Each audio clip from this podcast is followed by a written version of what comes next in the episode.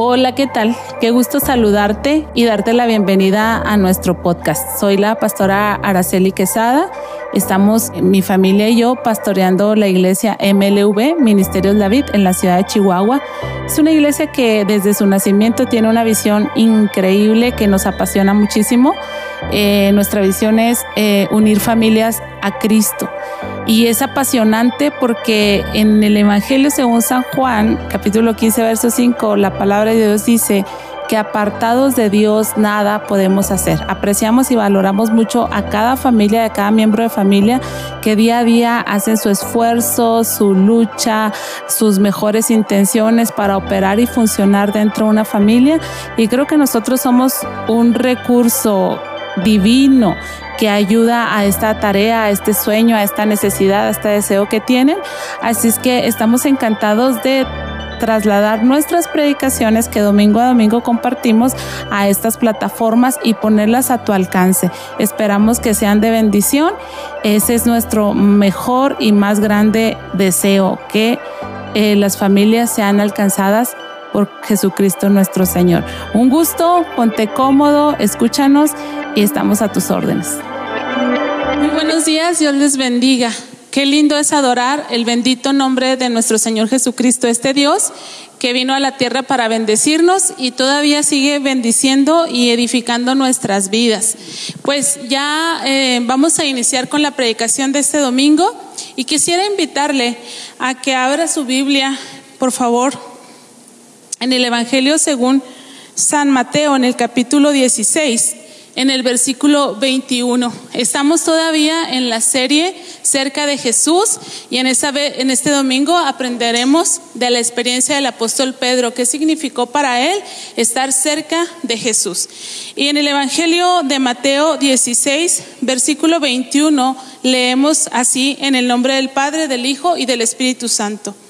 Desde entonces comenzó Jesús a declarar a sus discípulos que le era necesario ir a Jerusalén y padecer mucho de los ancianos, de los principales sacerdotes y de los escribas, y ser muerto y resucitar al tercer día. Entonces Pedro, tomándole aparte, comenzó a reconvenirle diciendo, Señor, ten compasión de ti, en ninguna manera esto te acontezca, pero él, volviéndose, dijo a Pedro, quítate de mí, Satanás me eres tropiezo, porque no pones la mira en las cosas de Dios, sino en la de los hombres. Entonces Jesús les dijo a sus discípulos, si alguno quiere venir en pos de mí, niéguese a sí mismo, tome su cruz y sígame, porque todo el que quiere salvar su vida la perderá y todo el que pierda su vida por causa de mí la hallará. Porque ¿qué aprovechará al hombre si ganara todo el mundo y pierde su alma? ¿O qué recompensa dará al hombre por su alma? Amén. Gracias Padre porque tú bendices tu palabra y tu iglesia es edificada a través de ella en esta preciosa mañana. Los corazones están dispuestos hacia ti Señor y tu Espíritu Santo se mueve, actúa y trabaja en medio de nosotros Dios para edificar nuestras vidas. Bendícenos entonces en esta mañana en el consejo de tu palabra en el nombre de Cristo Jesús. Amén y amén. Bueno, si estaba de pie es el momento para que se acomode, se siente. Si va a tomar notas, tenga lista ahí su cuaderno, su pluma y vamos a iniciar con este tercer tema de la serie Cerca de Jesús. Cerca de Jesús para madurar. Eso es lo que nos tendría que decir Pedro a ustedes y a mí. Es necesario estar cerca de Jesús para madurar. Entonces, mire, eh, le voy a dar una definición de lo que es eh, la maduración. Se conoce como maduración el proceso mediante el cual cualquier ser vivo crece y se desarrolla hasta llegar a su punto de máxima plenitud. La maduración es un proceso debido a que no sucede de un momento para el otro, sino que se da a partir del desencadenamiento de determinados hechos y elementos. En algunos casos, la maduración puede durar breves momentos, como en algunos insectos, mientras que en otros seres vivos la maduración puede llevar años, como nos ocurre a nosotros los seres humanos. Entonces, la experiencia del apóstol Pedro es, estoy cerca del Señor, estuve cerca del Señor en un sentido literal para madurar. Y ustedes y yo necesitamos madurar. Y hay como que diferentes medidas o apreciaciones que podemos decir para decir que una persona es madura o no es madura, para decir que un fruto es maduro o no es maduro, para decir, no sé, cualquier animal, cualquier objeto, perdón, cualquier fruto, si está maduro o no está maduro. Pero para no este, especular acerca de, que, eh, de cómo se ve la madurez en un discípulo, nos vamos a pegar al texto. Y, cuando Jesús empieza a contarles y, de su muerte, de su padecimiento, y entonces ah, Pedro le toma parte y habla con él, el Señor Jesús declara la madurez de un discípulo y le dice, y les dice a todos, si alguno de ustedes quiere ser mi discípulo, necesita, en primer lugar, negarse a sí mismo. En segundo, tomar mi cruz. Y en tercer lugar, seguirme. Esa era la indicación exacta. Tres sencillos pasos para ser discípulo del Señor, para ser maduros en el Señor. Pero el fallo en la vida del apóstol Pedro es visible, bien visible. Pedro seguía al maestro, había dejado todo y había venido en pos de él, pero vemos en este relato que Pedro no había tomado su cruz y no tenía aún la capacidad de negarse a sí mismo. Esto es importante, hermanos y amigos, porque solamente una persona madura, un fruto maduro, está listo para ser usado. Y entonces, si usted está buscando ser usado para bendición, para edificar a otros, necesitamos ser maduros.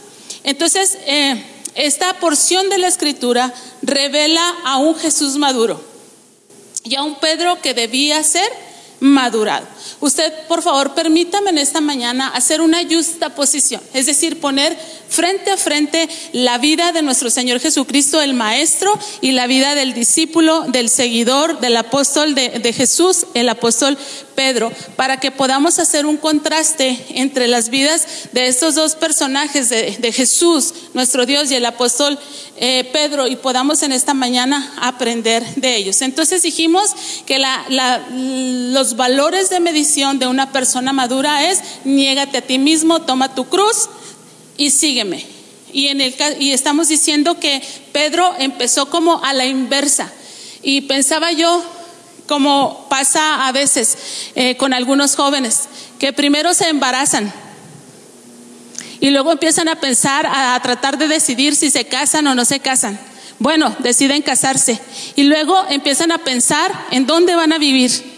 Y luego ya que deciden en dónde van a vivir, empiezan a estudiar para finalmente trabajar y poder ser padres. Es decir, cuando no respetamos el orden de los procesos, hay problemas muy fuertes. Y, por eso vamos a ver esta justaposición para que nosotros corrijamos y no tengamos dificultades, sino que vayamos avanzando de una manera natural en el proceso de maduración. Empezamos con, el, con la primer comparación. El primer paso, según lo estableció el Señor Jesucristo, toda persona madura debe de poder tener la capacidad de negarse a sí mismo. Y en el primer versículo que leímos de este pasaje, dice, hermanos, eh, manifiesta la madurez de nuestro Señor Jesucristo por cuanto Él les empieza a platicar y les empieza a decir, declarar a sus discípulos, me es necesario ir a Jerusalén. No estaba diciendo que tenía ganas, no estaba diciendo que quería, no estaba diciendo que lo habían invitado, estaba diciendo, me es necesario. Es decir, está expresando Jesús detrás de esas palabras que él tenía dominio propio. Allí tengo que ir y voy a ir, aunque no tenga ganas, aunque me asuste, aunque sé que voy a enfrentar dificultades, aunque esto y aquello, voy a ir. Y entonces no solamente dijo, me es necesario ir, sino que tenía muy claro que iba a padecer. Y no rehusó eso y dijo, y voy a padecer mucho de los ancianos y de los principales sacerdotes. Entonces podemos decir que una persona madura es aquella que se tiene la capacidad de negarse a sí mismo y por lo tanto puede ser responsable, comprometido con sus responsabilidades y es una persona confiable. Jesús era un hombre que tenía esa madurez, era un hombre que tenía la capacidad de negarse a sí mismo y obedecer a su padre, quien lo había enviado. Pero en esa misma escena vemos al apóstol Pedro escuchando todo esto y yo no sé todas las sensaciones que él tuvo, pero usted conoce a Pedro impulsivo, arrebatado, que respondía rápidamente y el texto dice que tomó aparte a Jesús. Yo me imagino ya Pedro que, que no veía la hora en que Jesús terminara de decir esas cosas tan tristes, tan difíciles, porque a los inmaduros no les gusta caminar por cosas difíciles, por, por cosas difíciles. Y vaya, a nadie nos gusta, pero la gente madura entiende que tiene que pasar por situaciones y en el nombre de Jesús avanza en medio de la adversidad o en medio de las dificultades. Y Pedro estaba así como un poco inquieto y dice la palabra del Señor que le tomó y le llevó aparte. Y dice el texto que comenzó a reconvenirle. Algunas otras traducciones dicen que empezó a reprender a Jesús. Y quiero detenerme un poquito en estas dos palabras porque dicen que nosotros los seres humanos tenemos la capacidad de manipular, usar nuestras conversaciones y usar nuestras palabras para obtener provecho acerca de, esa conversación. La palabra reconvenir dice el diccionario que es reprender suavemente a una persona por algo que ha dicho o ha hecho mal.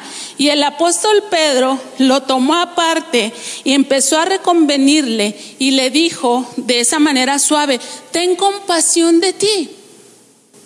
No te pase eso, no te veas afectado de esa manera, no tienes que pasar por eso. Empezó a reconvenirle suavemente. Y nosotros tal vez lo hemos hecho alguna vez, es que no es bueno para ti, ¿cómo te vas a ir a esa situación? ¿Cómo vas a padecer con esto? ¿Cómo vas a enfrentar esto otro? Empezó a reconvenirle, es decir, a hablarle... Mmm, quietamente o lindamente para lograr el propósito que él tenía. Le reprendió suavemente porque había hecho algo o dicho algo malo. Y la palabra reprender es reñir a una persona o expresar de forma autoritaria y en severa desaprobación a causa de su actuación o de su comportamiento. Pero estoy hablando de Pedro, que Pedro no tenía todavía la capacidad de negarse a sí mismo. Pero ¿por qué hablaba con Jesús? ¿Por qué lo llamó aparte? ¿Por qué lo reconvenía? ¿Por qué lo reprendía? Es que no amaba a Jesús, es que no quería que a Jesús le fuera bien. Bueno, la respuesta de Jesús, que conoce el corazón y la intención del corazón, que sabe por qué salen palabras de nuestra boca, es muy clara. Y el Señor Jesús le contesta y le dice, apártate de mí, Satanás, me eres Es decir, lo que tú estás haciendo no proviene de Dios. Y yo lo que le quiero decir es que habemos personas que sabemos que si un ser amado va a tomar cierto camino, va a tomar cierta oportunidad, va a tomar cierto riesgo, va a tomar, va a tomar cierta decisión, a veces nosotros hablamos con ellos y los manipulamos porque nos veremos afectados por el camino que ellos decidieron tomar. Entonces esta era la situación de Pedro. Él eh, en este no tener ese saberse negar a sí mismo, no quería verse expuesto, no quería batallar, no quería sufrir. ¿Y quién quiere, verdad? Entonces, pero estamos hablando de Jesús maduro, porque sabía negarse a sí mismo, y de un apóstol, de Pedro, que todavía no alcanzaba la madurez, pero estaba cerca del Maestro para obtener esa madurez. El chantaje emocional es una forma de control que recurre a la culpa. ¿Cómo me vas a dejar solo? ¿Cómo no me vas a cuidar? ¿Cómo, cómo no me vas a ayudar? ¿Cómo, ¿Cómo nos vas a dejar desamparados? Recurre a la culpa, dice o a la obligación. Oye, pero tú tienes la obligación, tú prometiste cuidarnos, tú prometiste defendernos, tú prometiste darnos una vida diferente. O puedes recurrir al miedo. No te, no te pase eso a ti. ¿Cómo que vas a padecer? ¿Cómo que vas a sufrir? ¿Cómo que te van a maltratar? ¿Cómo que te va a doler tu carne, tu cuerpo? O pueden recurrir al miedo. Pero el objetivo de estas conversaciones es conseguir que la otra persona actúe de acuerdo con intereses que van a favor del que está haciendo el chantaje. En este caso, el apóstol Pedro. Entonces, hablamos del primer punto. El Señor Jesucristo dice, ¿quieres distinguir a una persona madura?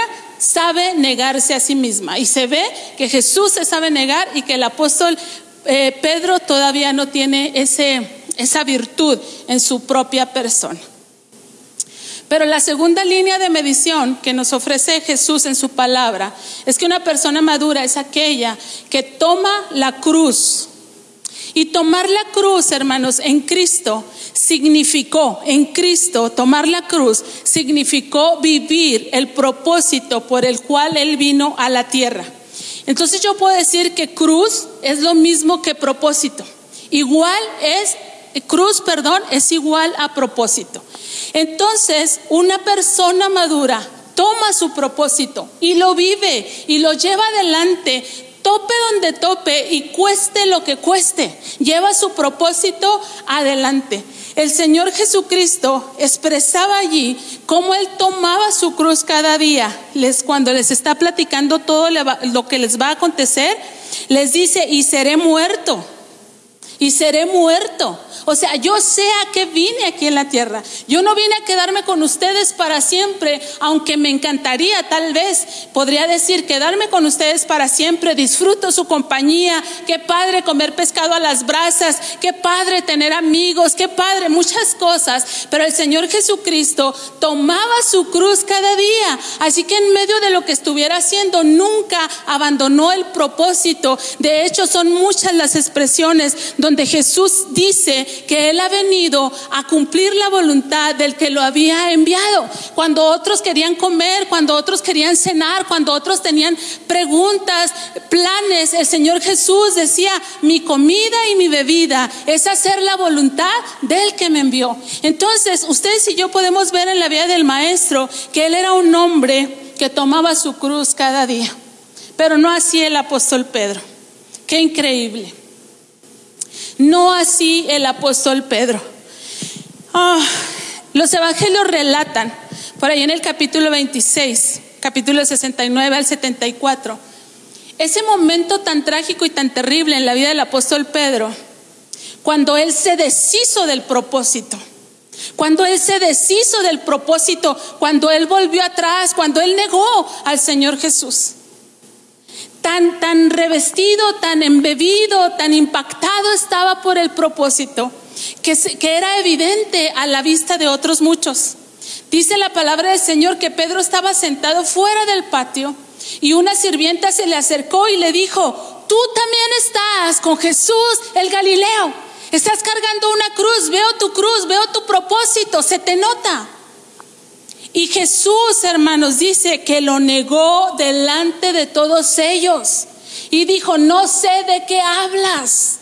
Qué triste es entonces que traigamos la cruz en ratos y en ratos soltemos la cruz, que en ratos traigamos el propósito de Dios y en rato nos olvidemos del propósito de Dios. ¿Y qué es el propósito de Dios? Es el motivo por el cual Dios te dio la vida. Es el motivo por el cual estás tú aquí en la tierra. Hay un propósito de parte de Dios. ¿Por qué naciste en determinado país, ciudad? ¿Por qué tuviste esos padres? ¿Por qué tuviste esa vida? ¿Por qué tuviste esas oportunidades? ¿Por qué te faltaron oportunidades? Porque todo tiene que ver con el propósito de Dios para tu vida. Y Pedro traía propósito, pero se lo quitó en ese evento. Más, más, adelante dice que cuando salió del portal, otra sirvienta lo vio y le dijo a los que estaban con ella, dice, este estaba con Jesús el Nazareno. Este estaba con Jesús el Nazareno, este trae cruz, este trae propósito. Y el apóstol Pedro, dice la Biblia, lo negó otra vez y ahora con juramento. Les juro que no. Les juro que yo no he caminado con Jesús. Les juro que yo no traía ninguna cruz. Les juro que yo no tenía ningún propósito. Yo no conozco a ese nombre. Y un poco después se acercaron los que estaban allí y dijeron a Pedro, seguro que tú también eres uno de ellos, porque aún tu manera de hablar te descubre. Aún tu manera de hablar te descubre. Y el apóstol, hermanos, dijo, comenzó a maldecir y a jurar, yo no conozco a ese hombre. Y al instante cantó el gallo. Y al instante cantó el gallo. Estamos en cuarentena, estamos encerrados, estamos con economías difíciles, estamos con desempleos, estamos con temores, estamos con incertidumbres, pero eso no sería nada si tú no olvidas que debes de tomar tu cruz cada día. Si a ti no se te olvida que tú eres un hombre y una mujer de propósito, sin duda tu ambiente de hogar, tu ambiente de familia, tu ambiente emocional, tu ambiente espiritual, tu ser interior tendría unas sensaciones distintas de las que estás teniendo ahorita en este mismo momento. Más allá de los que se enferman o que no se han enfermado o que se van a enfermar por esta situación, por este virus de COVID, más allá de eso, más allá de la economía, de que si hay empleo, de que si no hay empleo, lo más terrible es la salud emocional y la salud espiritual que se ve tan dañada en estos días, tan trastocada. Pero yo creo firmemente que un hombre maduro, una mujer madura, no se aparta de su propósito. No se le olvida quién es, no se le olvida quién lo llamó, para qué ha sido llamado de modo que ustedes pueden hacer que la atmósfera de su familia, de su casa, sea diferente, tenga un rumbo diferente. Tomar entonces la cruz cada día es abrazar el propósito para el cual tú has sido creado.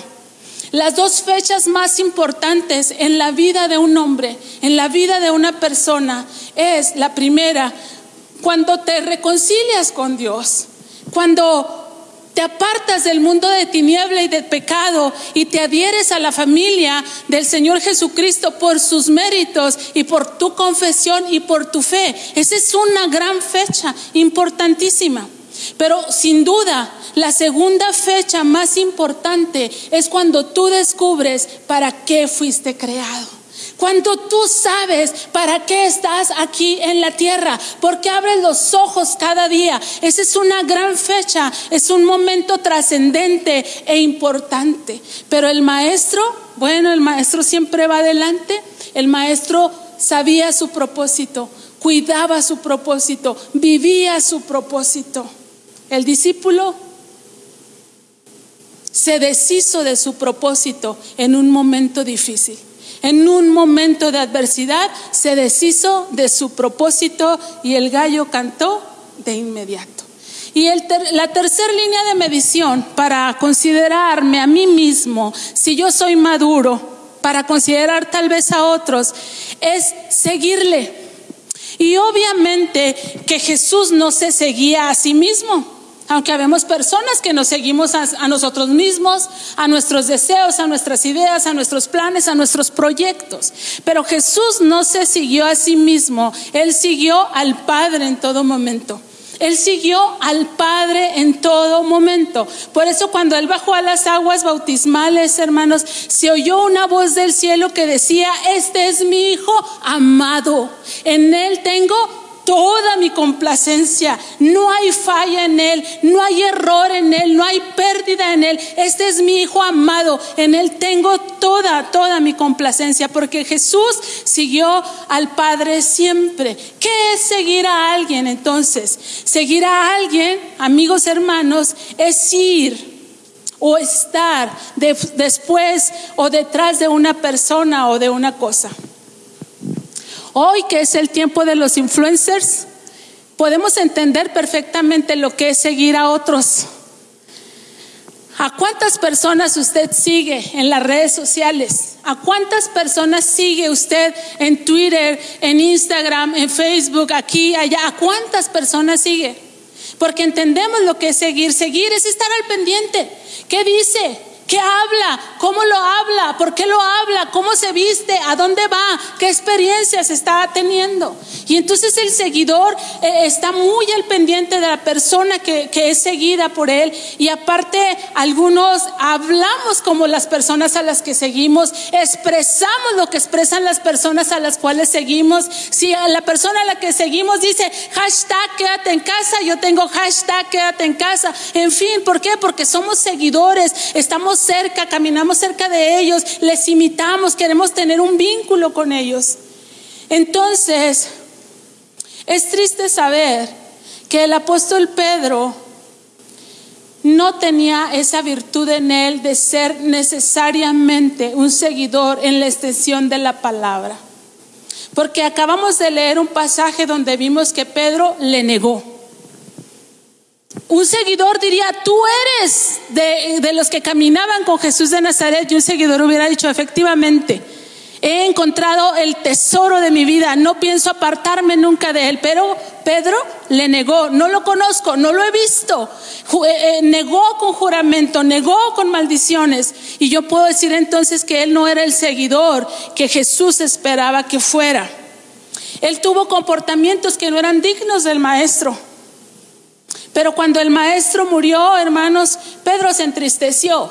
Pedro no estaba en el día que Jesús sabía que iba a resucitar, no estaba en la tumba, no estaba expectante. E, él se entristeció junto con los demás. Es más, fue tan dramático el impacto de todos los eventos que acontecieron en ese tiempo que Pedro quiso volver a ser un hombre normal. Ser un simple pescador, un pescador común y corriente, regresó a las redes, regresó a las barcas de donde el Señor, el Maestro, lo había llamado. Y estuvo ahí junto con los demás discípulos, por le siguieron echando las redes toda la noche y no pescaron nada. De pronto de la ribera del mar un hombre les dice, échenla del otro lado, la echaron y sacaron eh, toda aquella cantidad de peces. Usted conoce la historia, pero lo que le estoy diciendo es que Jesús no era un seguidor, como Jesús seguía al Padre, su voluntad, su plan, su propósito, su camino. Puede ser que en este tiempo de cuarentena, en este tiempo de crisis, lejos de acercarnos más a Jesús, estemos lejos. Puede ser que estemos tan avergonzados porque hemos descubierto que somos inmaduros, tan inmaduros que no nos hemos podido sostener en el propósito, tan inmaduros que no hemos podido negarnos a nosotros mismos, tan inmaduros que tal vez ahorita mismo estemos confundidos y estemos diciendo, ¿realmente soy un seguidor de Jesús? Es decir, le adoro aunque nadie me diga que le adore. Leo la palabra aunque nadie me diga que lea la palabra. Cumplo con mis compromisos en la iglesia, aunque nadie me diga que cumpla mis compromisos con la iglesia. Y puede ser que estemos tan lejos por la vergüenza de vernos a nosotros en este tiempo como personas inmaduras. Así como el propio Pedro se veía en esta misma escena. Pero en esta mañana quiero darle esperanza, porque tenemos un Dios de esperanza. Tenemos un Dios, hermanos, que se comparó con un alfarero. Y le dijo al profeta, ve a la casa del alfarero y ve lo que está haciendo, ¿qué ves? Y el, profeta dijo, pues veo al alfarero que tiene el pie ahí eh, en la máquina, en la rueda y está haciendo una vasija y se desplomó la vasija, se deshizo la vasija. ¿Y? Oh, sorpresa, tomó la masa y volvió a empezar a hacer la vasija. Y entonces el Señor le contesta al profeta y le dice, ¿no podré hacer yo lo mismo con ustedes, oh casa de Israel? Pedro, no podré hacer yo contigo cosas grandes y poderosas. No podré hacer yo de ti el discípulo, el apóstol, la persona que yo quiero. Claro que el Señor lo puede hacer. Por eso en esta mañana quiero darle esperanza. Y para eso quiero llevarlo a una conversación que tuvo Jesús el Maestro con su discípulo, con Pedro, con su alumno. Y dice la palabra de Dios en Juan 21, capítulo 15 al 19. Cuando hubieron comido, Jesús le dijo a Simón Pedro, Simón, hijo de Jonás, ¿me amas más que estos? Le respondió, sí, Señor, tú sabes que te amo. Él le dijo, apacienta mis corderos. Agapeasme, agapeasme, tienes un amor por mí, un amor de decisión que no es un amor de circunstancias, que no es un amor de conveniencia, que no es un amor de estado de ánimo, que es un amor de decisión. ¿Me amas así, Pedro? Decidiste amarme y nadie te va a apartar de mí. Y entonces el apóstol Pedro le contesta y le dice, Kaikuri, sí, Señor, te fileo. Fileo sé, te quiero. Te quiero porque, ese es el, el, amor filial, el amor de conveniencia. Te quiero porque me ayudas, te quiero porque me acompañas, te quiero porque me proteges, te quiero porque me conoces. Y le vuelve a preguntar el Señor la segunda vez, Simón, hijo de Jonás, agapeasme. Y entonces el, el apóstol Pedro contesta de nuevo, Kai Kuri, fileo sé, te quiro. Y entonces el Señor la tercera vez habla al apóstol, al alumno y le dice, agapeasme, Pedro, hijo de Jonás, agapeasme. Y dice ahí la palabra del Señor que Pedro se entristeció, que le dijese la tercera vez, agapeasme. Y le respondió, Señor, tú lo sabes todo. Amigo y hermano, el Señor lo sabe todo. ¿Saben qué proceso de tu madurez vas? ¿Saben qué proceso de tu madurez vas? Él sabe que no te has podido negar a ti mismo. Él sabe que has renegado por tener que estar viviendo cosas que no quieres vivir. Él sabe que te has malhumorado, que te has deslizado, que te has tropezado, que has hecho y que has dicho cosas que no convienen porque no te has sabido negar a ti mismo. Señor, tú sabes todas las cosas. El Señor sabe que se te ha olvidado, dado, se te ha olvidado el propósito. El Señor sabe que hay días que no has tomado tu cruz, que no has entendido que estás ahí por un propósito, en ese trabajo, en esa casa, en esa familia, en esa situación, en esas relaciones, en esa adversidad. Estás ahí por un propósito. El Señor sabe que se te ha olvidado. Y sabes, el Señor también sabe que te has confundido y que te has angustiado y que has dicho, Señor, verdaderamente soy cristiano. No tendré que volver a hacer mi oración de fe, no tendré que volver a bautizarme, no tendré que irme otra vez a lo malo para que me vuelvan a traer porque aquello fue falso. El Señor sabe todas las cosas. Pero de una manera tan hermosa e increíble el Señor le dijo, apacienta mis ovejas, hay propósito para ti apacienta mis ovejas. Y luego en el versículo 18 le dice, de cierto, de cierto te digo, cuando tú eras joven te ceñías e ibas a donde querías, mas cuando ya seas viejo, extenderás tu mano y te ceñirá otro y te llevará a donde no quieres. Y le estaba hablando de propósito, y le estaba hablando de negarse a sí mismo, y le estaba hablando de tomar su cruz todos los días. Esto dijo dando a entender en qué muerte había de glorificar a Dios. Y dicho esto, le dijo, sígueme. Y dicho esto, le dijo, sígueme. El apóstol Pedro estuvo cerca de Jesús para alcanzar la madurez que él necesitaba alcanzar. ¿Quién eres Pedro? Ya no trabajas, ya no te dedicas a esto, ya no te dedicas a aquello. Soy un seguidor de Jesús, decía el apóstol Pedro. Pero no estaba maduro. Pero después de todos estos procesos, después de todos estos eventos, después de todas estas experiencias, después de todas estas enseñanzas, el Jesús lo gradúa. Es como si le hubiera dado, eh, le hubiera girado la borla del lado derecho al lado izquierdo al decirle, sígueme. Estás maduro, Pedro. Estás listo para ser usado. Estás listo para vivir el propósito. Estás listo para negarte a ti mismo. Y amigo y hermano, A mí me encantan los aguacates. Ah, me encantan. Lo más terrible que me puede pasar es que tenga una carne asada y no haya aguacates.